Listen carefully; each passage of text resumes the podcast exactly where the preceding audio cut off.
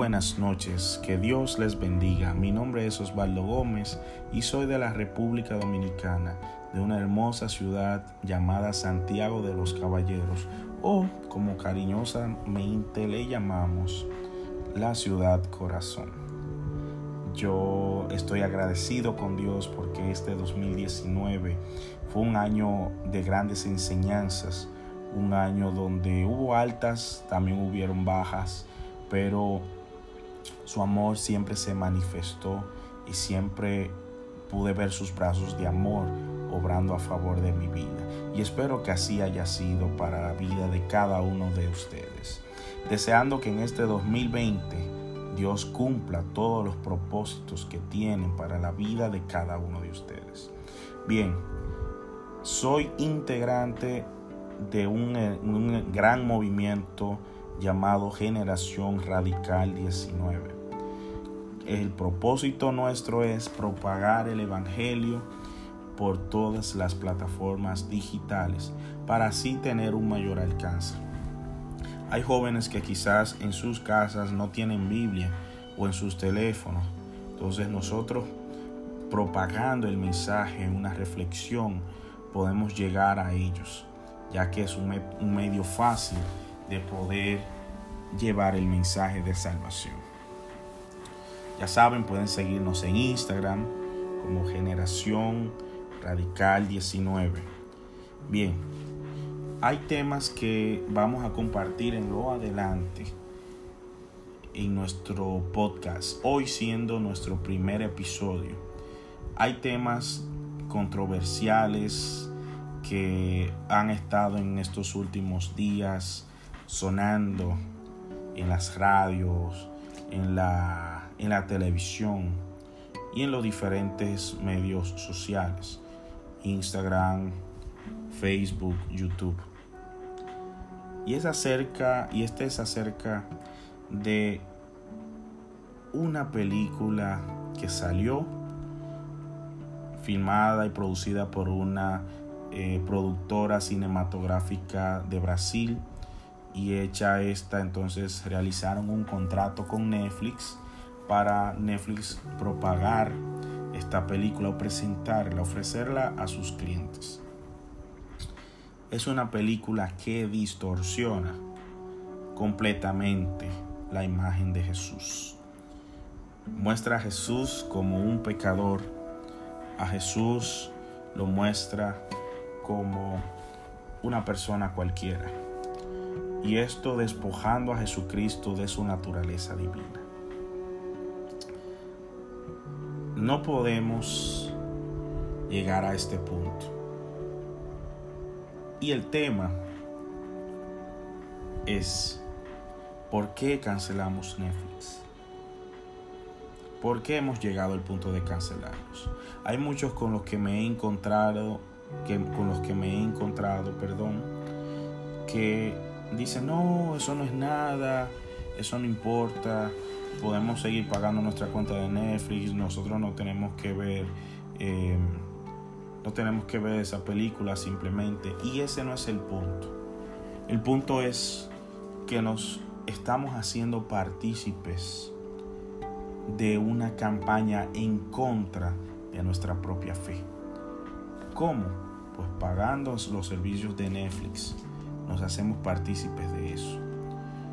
Netflix se está encargando de propagar los antivalores, de propagar o de llevar un mensaje en contra del núcleo familiar, en contra de la verdadera estructura de la familia establecida por Dios desde la creación del mundo. Y sobre todo, atacando la imagen de Jesucristo. Y esto es un ataque directo a nuestra fe. Hay unos cuantos puntos que quiero tocar aquí. Jesucristo, su naturaleza es divina. ¿Cómo podemos nosotros comprobar entonces que su naturaleza es divina? Pues yo quiero compartir unos cuantos puntos. En primer lugar, Jesucristo reclamaba para sí una naturaleza más que humana. Según Juan 1.51, em, podemos encontrarnos ahí más, más atrás la escogencia de los discípulos por parte de Jesús y el encuentro de Jesús con Natanael, que fue buscado por Felipe. Cuando Jesucristo se encuentra con Natanael, le dice, antes de que Felipe te encontrara, yo sabía que tú estabas debajo de la higuera. Entonces, viendo Natanael lo que Jesucristo le dice, asombrado, dice, tú eres el Hijo de Dios, tú eres el Rey de Israel. Entonces, Jesús, el mismo Jesucristo acepta y amplía la confesión de Natanael diciendo, que todos ustedes verán el cielo abierto y a los ángeles de Dios subiendo y bajando sobre el Hijo del Hombre. O sea, que es la escalera entre el cielo y la tierra. En pocas palabras diciendo que Él era el medio único de toda comunión entre el cielo y la tierra. También vemos en la conversación de Jesucristo con la mujer samaritana, Él afirmar ser el Mesías cuando ésta dice que el Mesías está por venir al que llaman Cristo. Y Jesucristo le responde. Jesús también declara su identidad de esencia con Dios. O sea, según Juan 10:30, el Padre y yo somos uno. En pocas palabras, una misma esencia. Que luego más adelante en nuestro segundo episodio de podcast eh, vamos a referirnos a, esta, a este texto porque viene un tema muy interesante. Jesús también se revela como la revelación perfecta de Dios y el único mediador. Juan 14:9 nos dice, el que me ha visto a mí, ha visto al Padre. Entonces, esto tratándose de la revelación de Dios por medio del verbo, o sea, Dios encarnado. Juan 14:6 dice, que Él es el único camino, la verdad y la vida, y que nadie puede ir al Padre si no es por Él. O sea, dice la palabra, sino por mí. Entonces, Él no solamente señala el camino y enseña la verdad, sino que en Él encontramos el camino, la verdad y la vida en su persona. Y es el único medio para llegar al Padre. Sabemos también que se atribuye ser el Mesías. Cuando Jesucristo tiene el encuentro con sus discípulos y pregunta, ¿quién dice las personas que soy yo? Después pregunta, ¿quién dice que son, quién dice ustedes que soy yo? Pedro responde, tú eres el Mesías, el Hijo del Dios viviente, algo a lo que el Señor no se niega, sino que dice, bienaventurado a Pedro, o afortunado podríamos decir, porque había recibido la verdad como una revelación de parte de Dios. También Jesús habló de su reino, según Lucas 22, 29 y 30. También podemos encontrar en Jesucristo los atributos incomunicables de Dios que nosotros no poseemos como personas, pero Jesucristo sí los poseía por ser Dios encarnado su omnipotencia. Según Mateo 28, 18, dice que toda potestad ha sido dada en el cielo y sobre la tierra. Aquí entonces se pone de manifiesto su omnipotencia para el desarrollo del plan de Dios, su omnisciencia. Cristo profetiza cada detalle de su propia pasión, según Mateo 16, 21 conoce los, pensamientos de los hombres, según Marcos 2.8. También sabe lo que pasa a distancia, según Lucas 19.30. Su omnipresencia. Y un texto que nosotros muchas veces lo citamos, Mateo 18.20, porque donde están dos o tres congregados en mi nombre, allí estoy en medio de ellos. Quizás muchos se preguntarán, pero ¿y cómo Él está él podría estar. Recuérdense que Él es Dios y que Dios está en todos los lugares. En su condición de Dios, Él está en medio de nosotros. También Jesús ordena el bautismo En el nombre del Padre, del Hijo y del Espíritu Santo. Según Mateo 28, 19, cuando Él dice que todos hagan discípulos y que estos sean bautizados en nombre del Padre, el Hijo y el Espíritu Santo. Esto nos muestra que en el nombre del Padre, del Hijo y el Espíritu Santo hay una autoridad común, o sea, una relación común y que es indivisible. O sea, Padre, Hijo y Espíritu Santo, todos una sola cosa. Jesús también nos dice que sus palabras son un medio de bendición. Según Mateo 7, 24 al 27, nos habla sobre la casa que es edificada sobre las rocas, que esa es la vida de aquel que oye la palabra y la hace. Pero aquella casa en ruina es la que la, la quien rechaza el mensaje divino de los labios de Cristo. Esto es algo también que lo podemos comparar con Juan 8:51 y también es parecida a Lucas 10:16.